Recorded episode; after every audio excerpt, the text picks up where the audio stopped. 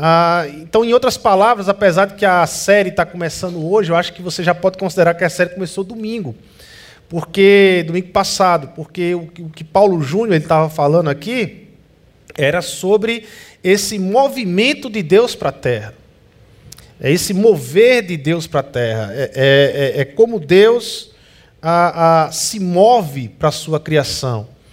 E esse movimento que Deus faz para a sua criação é um movimento em amor. É um movimento de amor. É um movimento de restauração. É de restaurar aquilo que foi perdido. É de restaurar aquilo que está iludido e trazer aquilo que está iludido para a verdade, para uma realidade, que só Deus pode dar essa realidade. Por isso que o nome da série de mensagens é Graça em Movimento. É uma graça que não permite que nós ficamos passivos.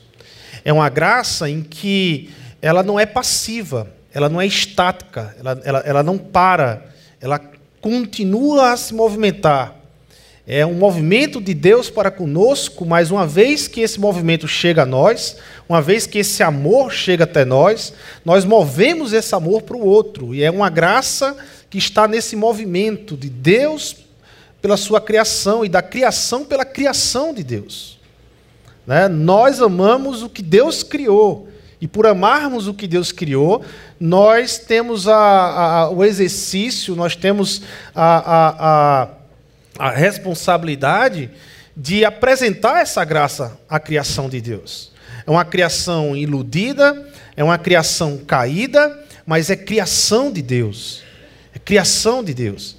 E a igreja é esse organismo vivo que se movimenta por meio da graça que nasce por meio da graça, mas que se movimenta por meio da graça. Para demonstrar a criação de Deus lá fora, em todos os seus aspectos, em todas as suas esferas, a mostrar que o Deus Criador se movimenta em amor por, pela criação. E essa é a, a, a, a nossa responsabilidade. Ah, como nos deparamos com a Bíblia, nós vemos então a esse movimento de amor de Deus que Paulo vai chamar isso de graça. Paulo vai chamar esse amor de Deus pela criação e ele vai chamar isso de graça. Por isso que Paulo ele é chamado também o apóstolo da graça. As 13 cartas que Paulo escreve no Novo Testamento são as cartas que mais falam de graças. Você tem esse tema constantemente nos escritos do apóstolo Paulo. Graça, graça, graça. Porque é assim que Paulo percebe o amor de Deus por ele, e é assim que Paulo percebe o amor de Deus por Israel, e é assim que Paulo percebe o amor de Deus pelos gentios, pelos de fora. Paulo vai percebendo esse amor, e Paulo entende que esse amor não, não, não, não nasce no mérito de uma criação caída, mas nasce no coração de Deus, de decidir amar sua criação, de decidir restaurar a sua criação. E aí o ponto máximo desse movimento de amor, ou o ápice desse movimento de amor, é a encarnação de Deus. É, apesar de que esse termo, né, encarnação, talvez a ideia de um termo espírita, mas é um termo cristão. Muito antes do espírita, nós já falávamos como os cristãos que Deus encarnou na terra. Ah, então é um termo nosso, é mais nosso do que qualquer outro. Ah, ah, e, e Deus encarnou na terra na pessoa de Jesus Cristo. E esse é o ápice do amor de Deus, da graça de Deus. A graça agora se revela totalmente por completo. Aquela graça que antes era profetizada no Antigo Testamento, aquela graça em que antes ah, Abraão ele, ele creu numa promessa, mas ele, ele não viu essa promessa concretizada a materializada, agora ela se materializou entre nós. Agora é Jesus. Deus, própria graça é Deus. E Deus entre nós, é encarnado. E essa graça, então ela se fez carne e, como diz João, ela habitou entre nós. E ela se movimentou. Essa graça ela está em movimento. E Jesus foi aquela graça, ele é a graça de Deus em movimento. E quando a graça se movimenta, e quando a graça está no movimento, você tem cura, você tem libertação, Você tem restauração. Você tem quebras de paradigmas sociais, de preconceitos. Porque agora não é mais o homem, mas é a graça que está se movimentando. É o próprio Deus humano que está se movimentando na terra. E olhando para Jesus, nós temos duas implicações na nossa fé. A nossa fé salvadora, ela revela-se na vida de um ser humano. Porque Deus se fez carne. É um ser humano diferente, porque também é Deus, né? mas é um ser humano. Aliás, é mais humano do que qualquer outra pessoa aqui. Jesus ele é 100% humano. Né? Na, na, na perspectiva da criação, Deus criou o ser humano, mas esse ser humano, pelo pecado, ele foi alienado e, e, e vive um processo de desumanização, um processo de, de se tornar desumano aqui na terra. Mas em Cristo Jesus, inicia-se um processo de restauração da verdadeira humanidade, daquela que foi criada lá para adorar a Deus, para reconhecer Deus como Criador, para estabelecer a vontade de Deus em todas as instâncias e esferas da criação de Deus. E nós, a partir do Espírito Santo, nós então entramos nesse processo de humanização a partir da criação.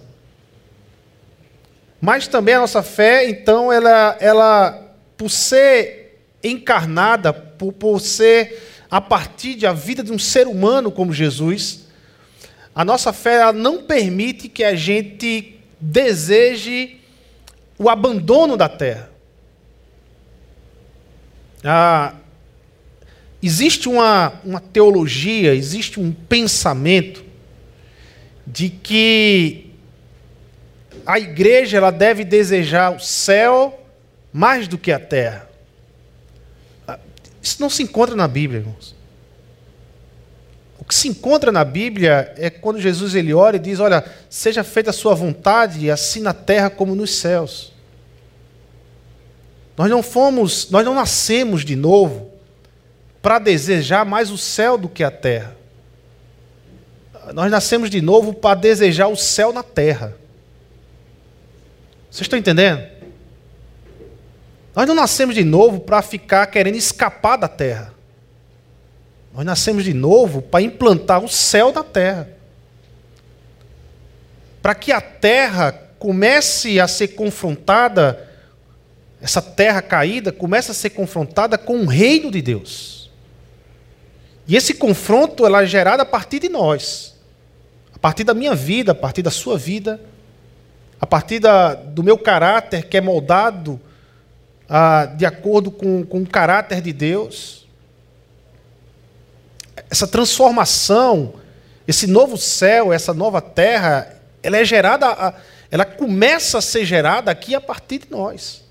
Ela não é plena, Jesus ainda não voltou, mas ela já começou a ser gerada a partir de nós.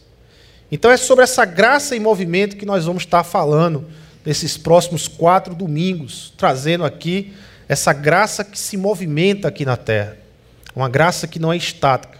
E aí eu convido vocês a abrir Efésios capítulo 2, porque Efésios capítulo 2 é, é um texto que, que traz de uma forma talvez mais inteira, eu acredito, um retrato da graça, tá? do que é a graça. É uma, uma foto mais inteira, né? Às vezes a gente tira aquela foto de busto, né? Ou aquela foto 3x4, a gente não tem noção de quem é a pessoa. Você só vai ter noção de quem é a pessoa se você pegar uma foto por inteira, né? Nem todo mundo gosta de tirar foto por inteira. Mas a foto por inteira denuncia quem você é, pelo menos fisicamente, por completo. Né? Então, Efésios capítulo 2, eu, eu acredito ser esse retrato mais completo da graça que o apóstolo Paulo escreve. Efésios capítulo 2, a partir do verso 1 até o verso 10.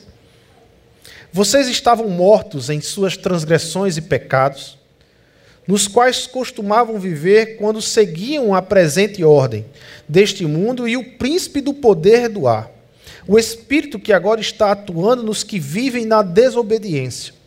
Anteriormente, todos nós também vivíamos entre eles, satisfazendo as vontades da nossa carne, seguindo os seus desejos e pensamentos, como os outros éramos por natureza merecedores da ira. Todavia, Deus, que é rico em misericórdia, pelo grande amor com que nos amou, deu-nos vida com Cristo, quando ainda estávamos mortos em transgressões. Pela graça vocês são salvos. Deus nos ressuscitou com Cristo e com Ele nos fez assentar nas regiões celestiais em Cristo Jesus, para mostrar nas eras que hão de vir a incomparável riqueza de Sua graça, demonstrada em Sua bondade para conosco em Cristo Jesus. Pois vocês são salvos pela graça, por meio da fé e isto não vem de vocês, é dom de Deus. Não por obras, para que ninguém se glorie, porque somos criação. Algumas Bíblias vão dizer porque somos feitura de Deus, realizada em Cristo Jesus, para fazermos boas obras, as quais Deus preparou antes para nós as praticarmos. Senhor Deus e Pai, nós te pedimos, Senhor, nesse tempo de compartilhar a tua palavra, ah, que ilumina a nossa mente, abra o nosso coração, prepara assim o nosso coração para a tua palavra, que venha a ser campo fértil ah, de vivermos o desafio de sermos essa nova criatura, de vivermos o desafio da graça, dessa graça que se movimenta em nós, dentro de nós, mas também que se movimenta para o outro. Nos ajuda nessa caminhada. Em teu nome, Jesus. Nós oramos. Amém. A carta de Efésios foi uma carta em que Paulo escreve na prisão.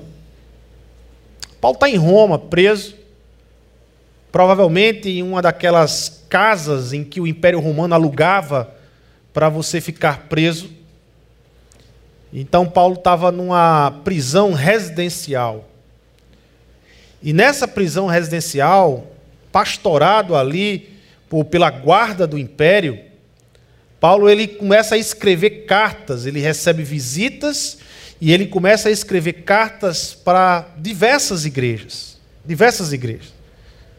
Apesar de que Paulo está preso ali pelo Império Romano, Paulo não se considerava preso pelo Império Romano, porque muito antes dele ser preso pelo Império Romano, ele já estava preso a um outro imperador na qual ele chama de Senhor, chamado Jesus.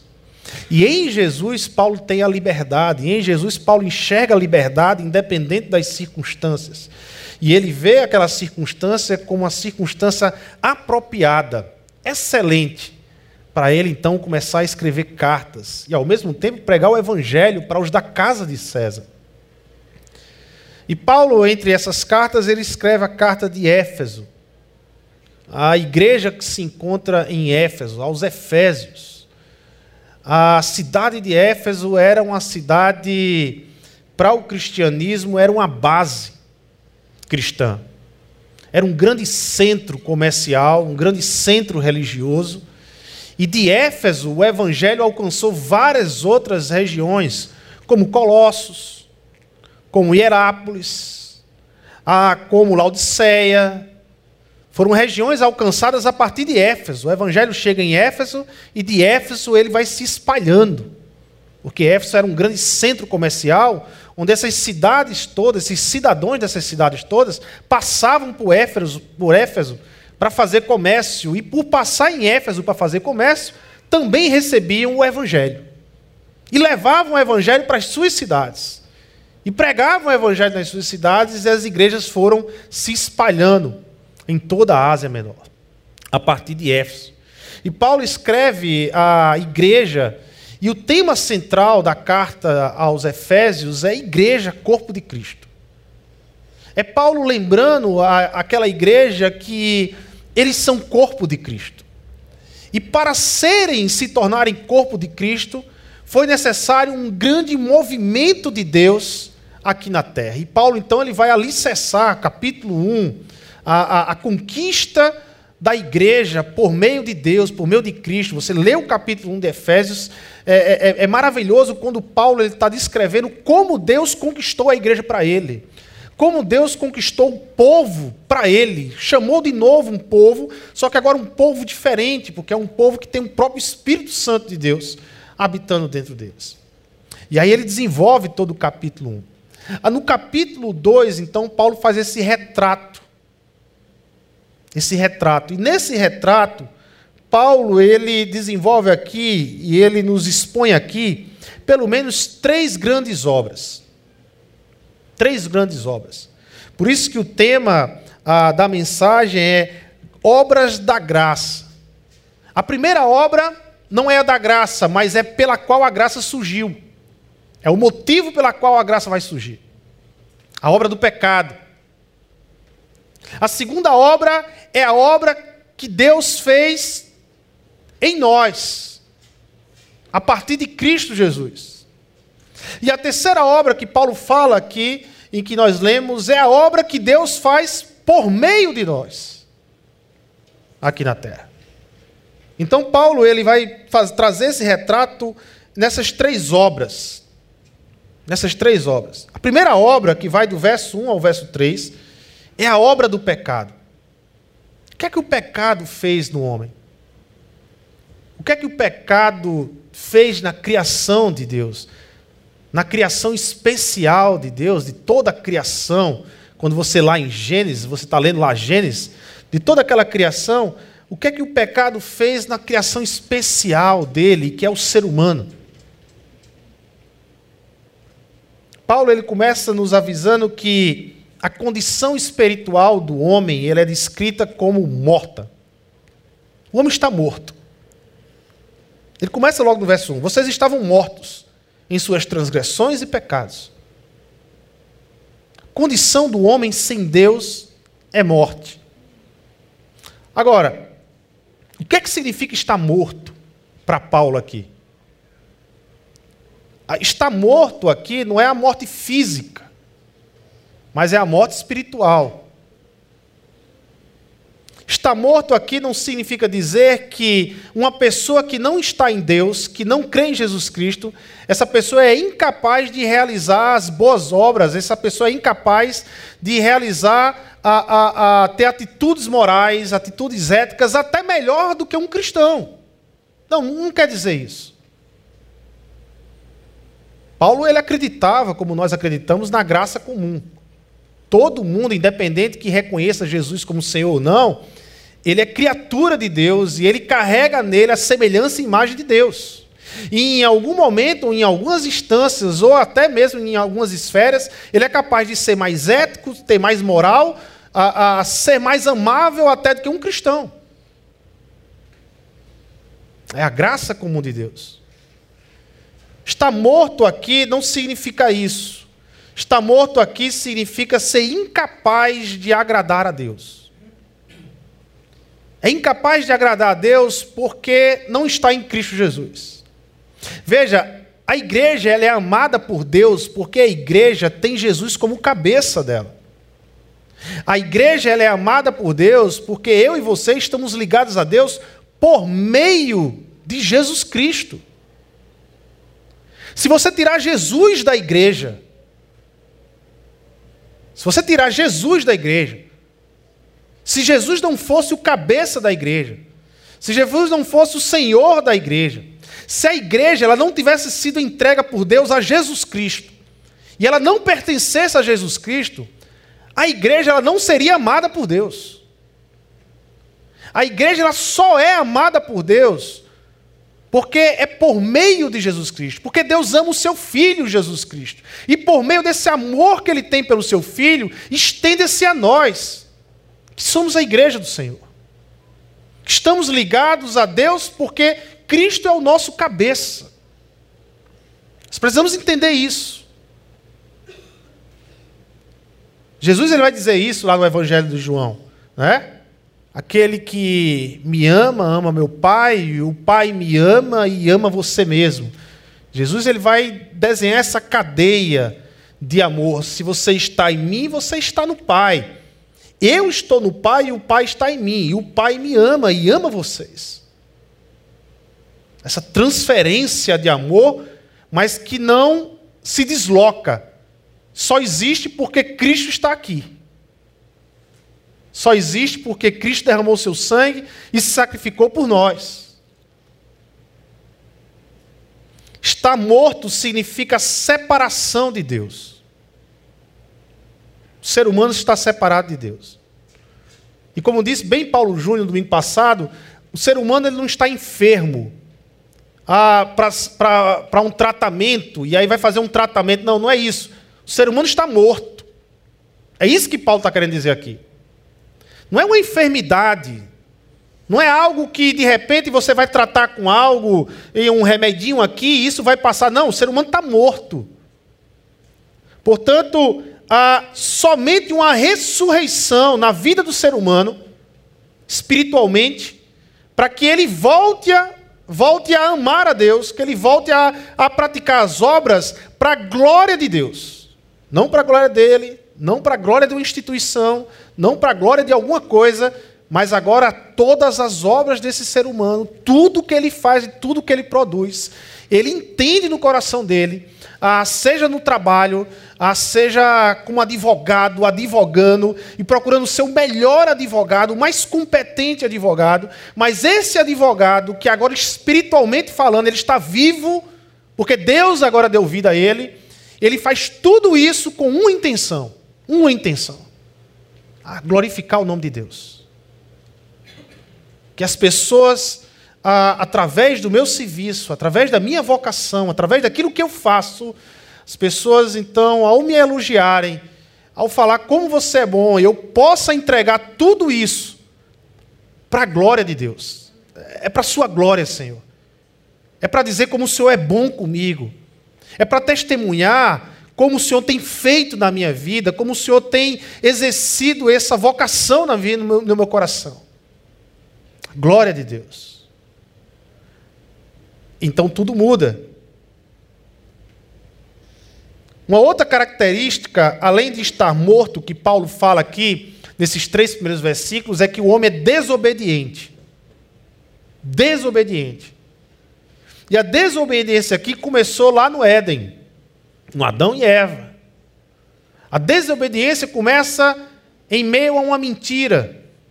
Quando a serpente, que é Satanás, vai dizer para Eva que, olha, essa história de que se você comer desse fruto você vai morrer, isso é balela. Certamente você não vai morrer. E a partir de se acreditar numa mentira, logicamente com um desejo no coração de ser igual a Deus e de se tornar um Deus aqui na terra, Eva e Adão, eles entram num processo de desobediência contra Deus pecado ah, em sua última instância, na, significado, ah, nada mais é do que desobedecer à vontade de Deus. É desobedecer aquilo que agrada a Deus. É não querer o que agrada a Deus, é não querer ah, seguir a vontade de Deus. E o estado de desobediência nasceu em mentira e é em mentira que o homem se desenvolve. Acreditamos na mentira que somos Deus e nós não conseguimos carregar esse peso de ser Deus, mas muitas vezes acreditamos na mentira e o homem passou a acreditar na mentira de que pode ser Deus. E vemos uma sociedade totalmente quebrada, fragilizada, uma sociedade ah, frágil, uma sociedade que não consegue sustentar uma identidade, mas está o tempo todo mudando de identidade, porque pautou suas identidades em circunstâncias, em momentos, em instantes, em sentimentos, e, nem algo, e não em algo eterno, durável, imutável.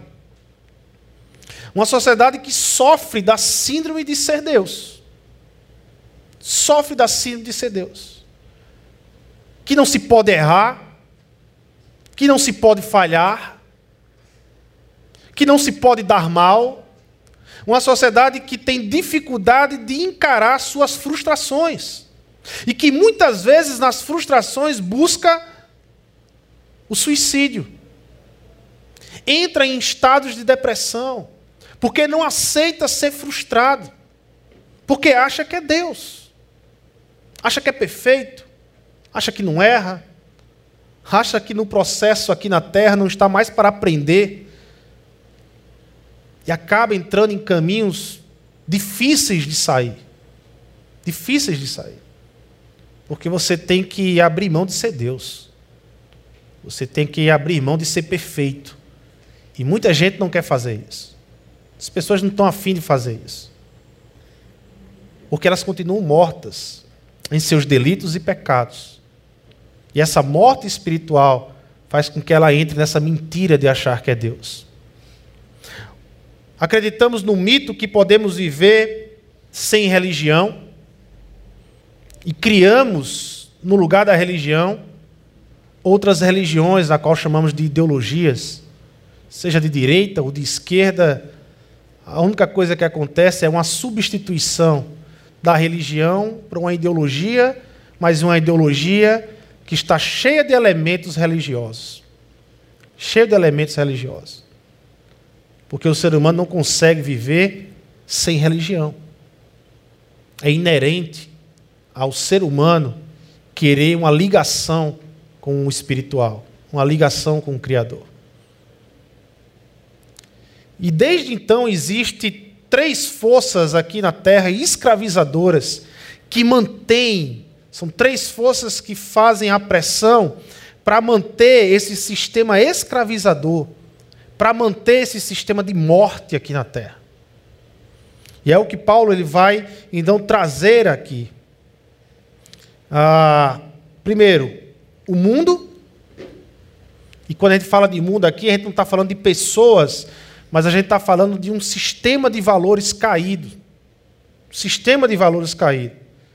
É quando Paulo diz aqui, ó, nos quais costumavam viver quando seguiam a presente ordem deste mundo ou seja, antes dessa graça se mover até nós, nós vivíamos uma outra ordem, uma ordem do mundo, uma ordem de valores caídos. E essa ordem de valores caídos fazia sentido para mim. Na verdade, essa ordem de valores caídos, o individualismo, consumismo, essa ordem de valores que me coloca no centro e não mais Deus no centro, ela fazia todo sentido para mim. Na verdade, é ela que me dava paz. Era ela que gerava alegria no meu coração. Era, era ela que era o meu combustível de viver para mim mesmo. Ora, se eu estava iludido por querer ser Deus, eu precisava de algo que me alimentasse, que alimentasse esse endeusamento na minha cegueira, porque eu estava morto espiritualmente. E o que me alimentava era o mundo e seu sistema de valores caídos, que me trazia paz, que me trazia alegria. Todo dia atrás de uma alegria nova.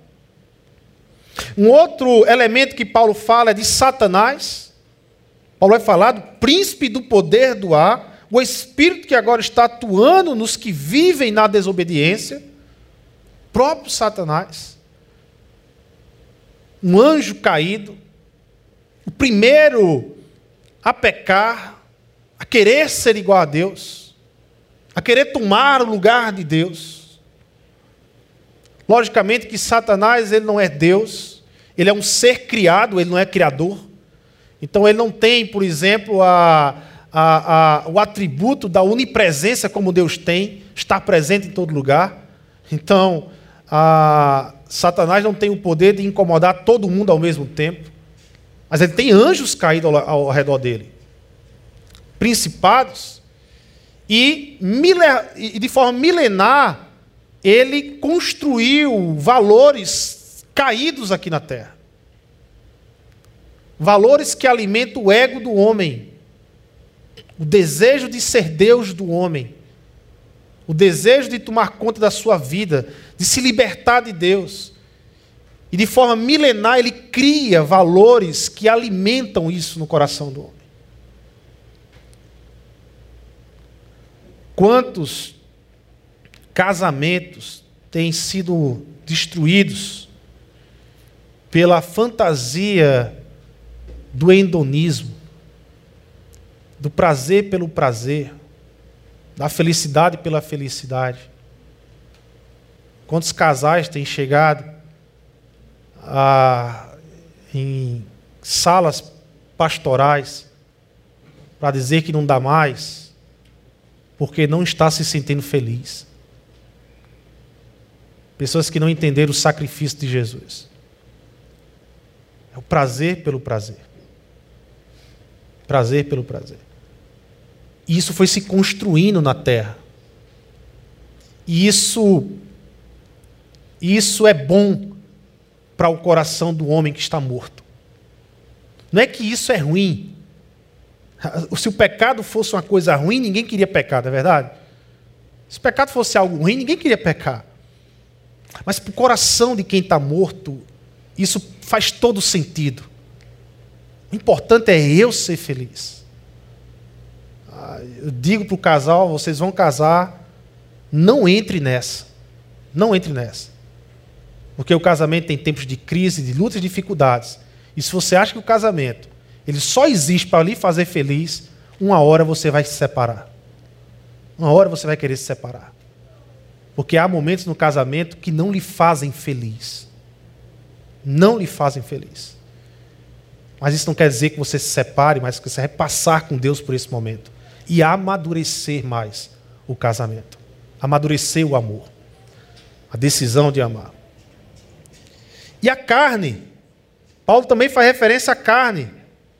Ah, anteriormente, todos nós tínhamos, vivíamos entre eles, satisfazendo as vontades da nossa carne.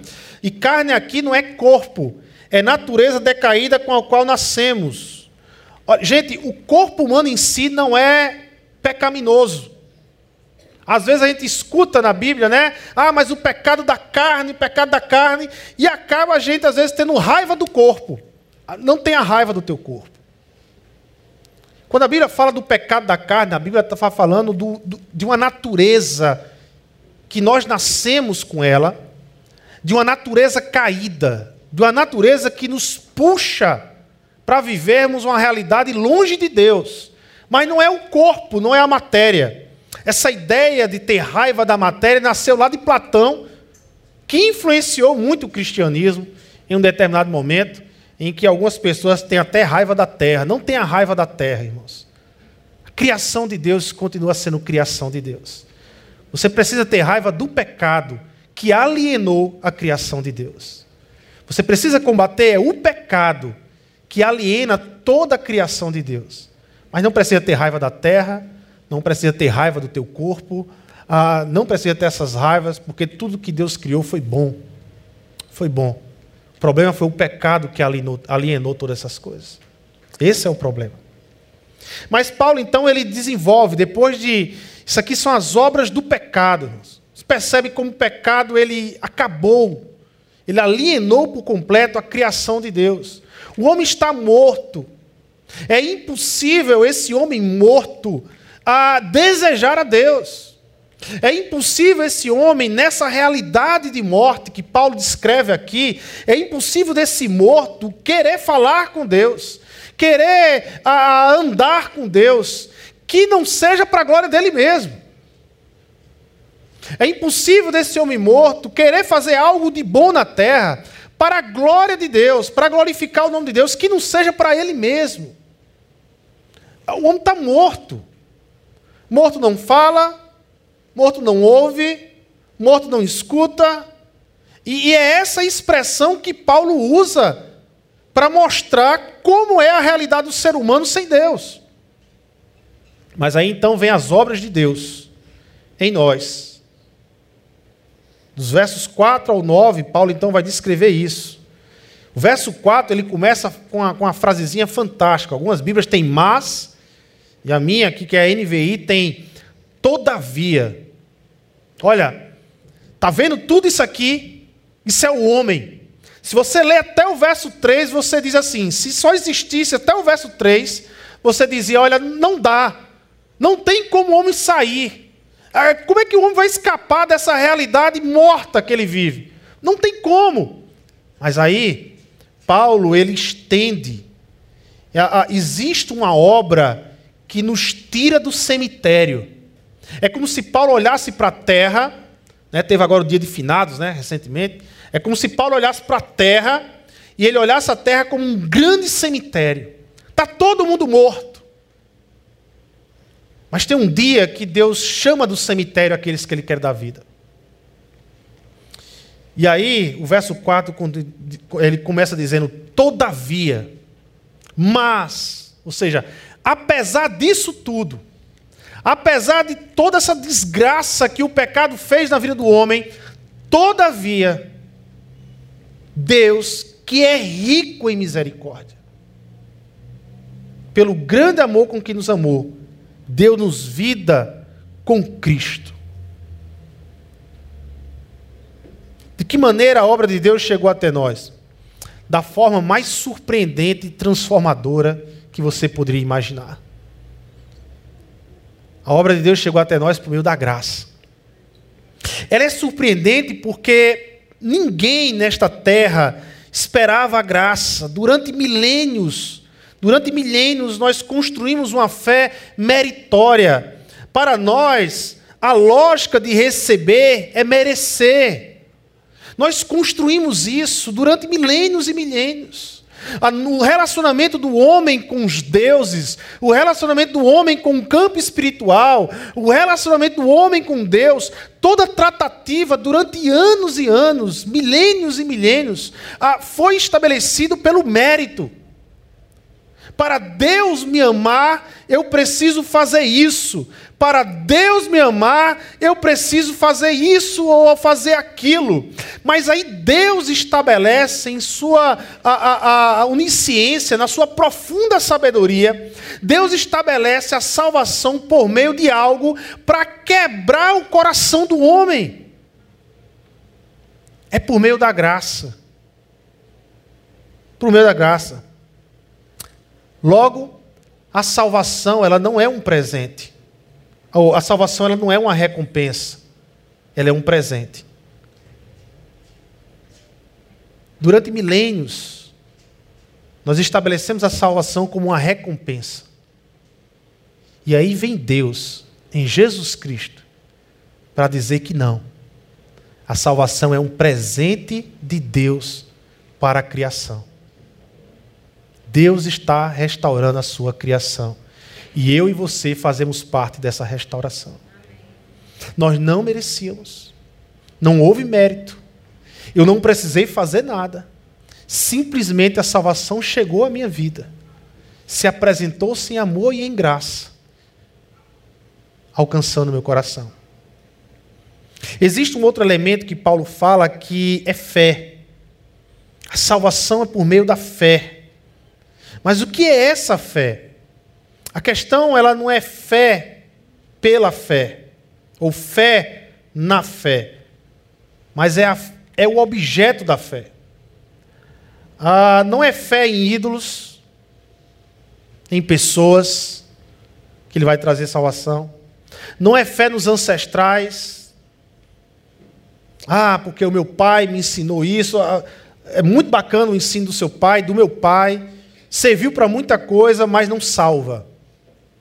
Não salva. Não é essa fé que Paulo está falando. Não é fé na confissão positiva. Eu creio que isso vai acontecer. Ah, que isso vai, tal. Eu coloco isso diante do Senhor, isso vai acontecer. Não é essa fé que Paulo está falando. A fé que Paulo está falando não é fé nos méritos.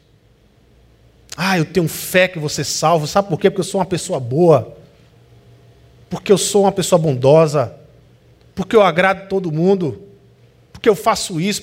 Não é fé em mérito. A fé que Paulo está falando, que é a fé que salva, é a fé em Jesus, o Salvador. É essa fé que faz toda a diferença. A fé em Jesus. Eu creio em Jesus Cristo. Eu creio em Jesus Cristo, eu creio na ressurreição de Jesus Cristo. E a última obra é a obra de Deus por nós. A obra de Deus em nós é imputar a graça e a salvação. E a última obra é a obra de Deus por nós. Muitas vezes nós terminamos o texto apreciando só o verso 9, mas olha o que o verso 10 diz: porque somos criação de Deus, realizada em Cristo Jesus, para fazermos boas obras, a quais Deus preparou antes para nós as praticarmos. E aqui há duas coisas para nós compreendermos bem. Isto é, Efésios 1:10 e Efésios 3:10. Efésios 1:10 e Efésios 3:10 está proporcionalmente ligado ao texto das boas obras. Porque toda a salvação, toda a graça de Deus, ela desemboca em nossas vidas para as boas obras. A qual é o propósito de Deus me salvar? Qual é o propósito de Deus lhe salvar? O verso 10 toda a construção de Paulo, lá do verso 1 ao verso 9, mostrando quem você era, quem eu era antes de Deus, agora quem nós somos, como Deus nos conquistou para Ele através da graça e por meio da fé, desemboca em uma obra, desemboca em algo, desemboca em algo que se movimenta, as boas obras. Graça de Deus aqui na terra. E no verso 10 do capítulo 1 e o verso 3, o verso 10 do capítulo 3 diz assim: Isto é, de fazer convergir em Cristo todas as coisas celestiais ou terrenas na dispensação da plenitude dos tempos. No capítulo 3, verso 10 diz: A intenção dessa graça era que agora, olha a intenção da graça de Deus. A intenção dessa graça era que agora, mediante a igreja, a multiforme sabedoria de Deus se tornasse conhecida. Como é que você faz algo se tornar conhecido, meu irmão? apresentando a graça lá fora, a partir da minha vida, a partir da, daquilo que eu falo, daquilo que eu olho, daquilo que eu faço. Essa graça ela precisa ser conhecida. Essa graça ela não nasceu em mim para ficar dentro de mim, mas ela precisa ser reconhecida. Em Cristo Jesus, Deus ele inaugurou uma nova era. Antes de Jesus, a terra vivia só sob o aspecto da era de Adão. O domínio era o pecado. A, a, a, forma de viver era egocêntrica. Mas em Jesus, e a partir de Jesus, Deus inaugurou a nova era, a nova era que foi profetizada pelos profetas, como Paulo Júnior citou domingo passado no Ezequiel 36. Mas agora em Jesus ele inaugura uma nova era. Uma era de paz, uma era de justiça, uma era, uma era de alegria, uma era de amor. Não é mais a, a era sob a perspectiva de Adão, agora é a era sob a perspectiva de Cristo. Por isso que Paulo vai dizer: em Cristo nós, temos uma, nós somos uma nova criação. É em Cristo que tudo isso é possível. A era vindoura, que estava programada para os últimos dias, foi antecipada em Cristo Jesus com a sua ressurreição. E propagada através da igreja, através de nós.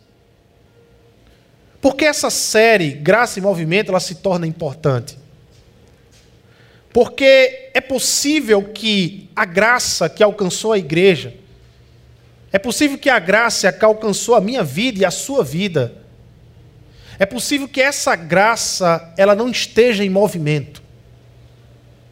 É possível que essa graça ela fique escondida, guardada. E eu e você, nós não nascemos, nós não fomos alcançados pela graça de Deus para esconder a graça. Um arcebispo muito conhecido na luta pelo apartheid lá na África, um arcebispo chamado Desmond, Desmond Tutu, ele tem uma frase que é fantástica sobre a fé. Maravilhosa sobre a fé. Ele diz assim: a fé é como uma faca. Você pode usá-la para partir um pão e compartilhar com quem precisa, ou para enfiar nas costas de alguém.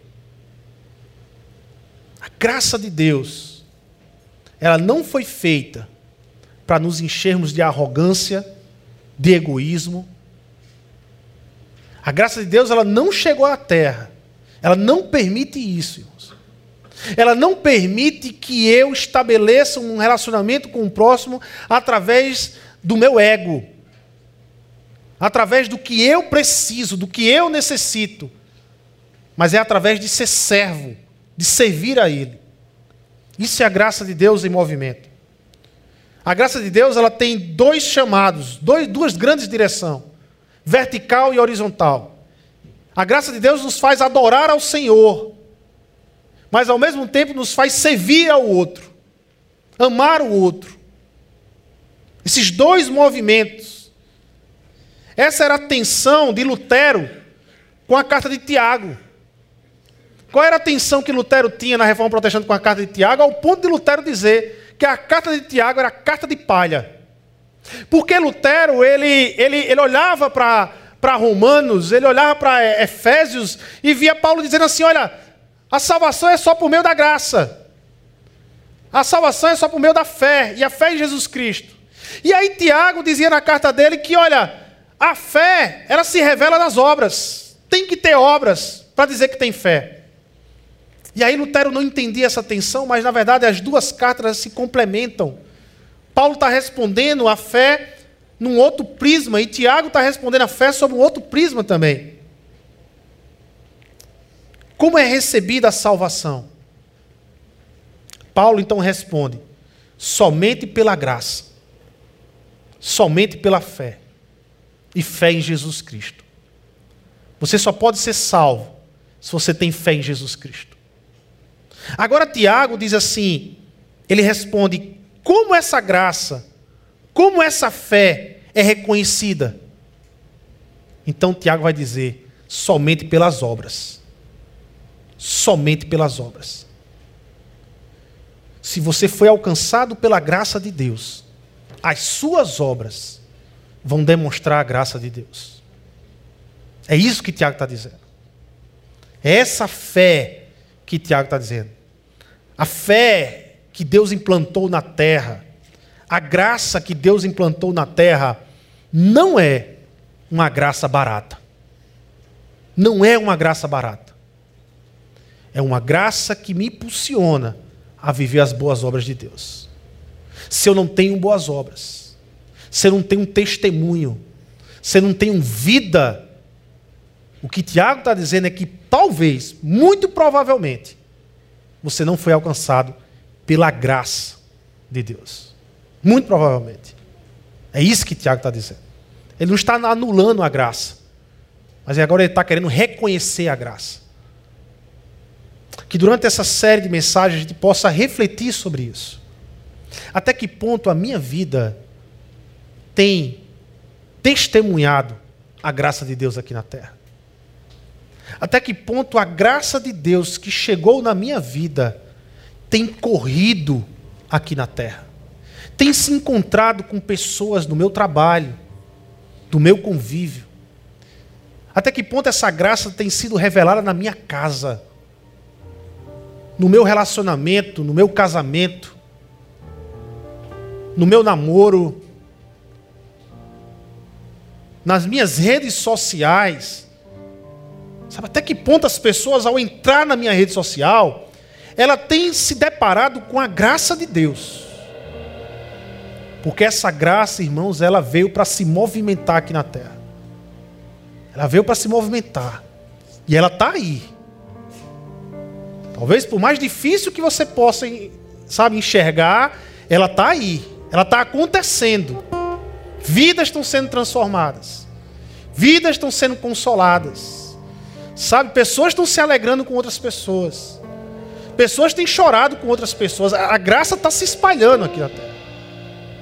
E eu e você, nós somos chamados a participar desse movimento movimento da graça. Que nossas células, nossa igreja, que nossas células sejam um movimento da graça aqui em Natal, aqui nessa terra. Vamos orar e agradecer ao Senhor.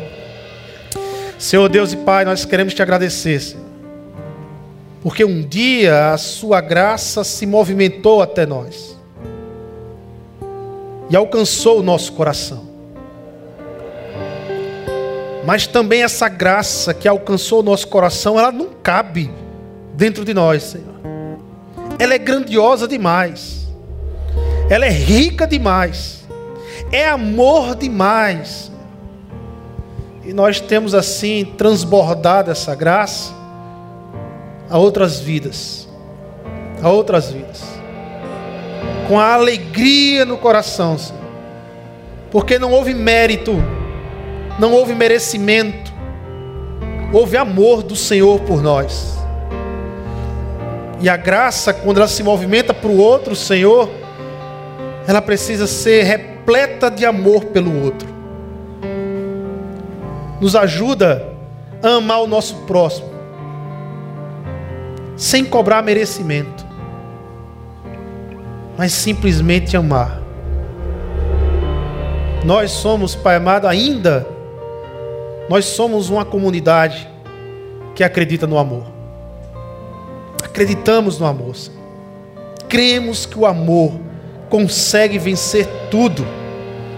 O amor do Senhor não houve exemplo maior na terra do que o amor do Senhor. Nos ajuda, Pai, a termos sabedoria, a discernirmos aqueles que querem se aproveitar da graça, mas ao mesmo tempo, Senhor, não abandonar a graça. Continuar amando. É em teu nome, Jesus. Que nós oramos e te agradecemos. Que o amor de Deus, o Pai, que a graça consoladora do nosso Senhor Jesus Cristo e que o Espírito Santo que nos une, nos faz um, nos conduza toda a nossa vida, amada, toda essa semana de bênção. Graça em movimentos, nos movimenta pelo amor da graça. É em teu nome, Jesus, que nós oramos. Amém, amém e amém. Vamos ficar de pé, irmãos? Cantar mais um pouco desse amor, esse amor incondicional e inexplicável do nosso Deus.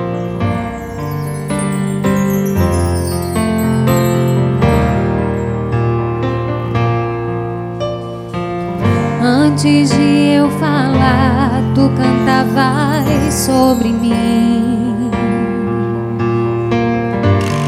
Tu tem sido tão, tão bom pra mim. Antes de eu respirar, sopraste tua vida em mim. Tu tem sido tão, tão bom pra mim.